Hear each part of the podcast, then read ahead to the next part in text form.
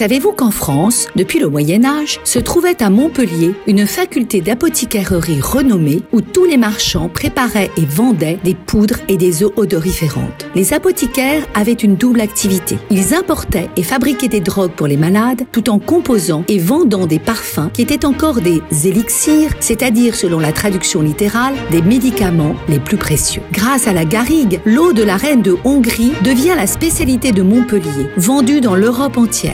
Depuis le XVIe siècle, les gantiers sont aussi présents à Montpellier, qui deviennent peu à peu gantiers parfumeurs. Les Deloche et Farjon sont les deux plus anciennes et plus fortunées familles du métier à Montpellier. Dès 1750, la ville voit son activité de parfumerie décliner au profit de Grasse et se recentre alors sur la médecine.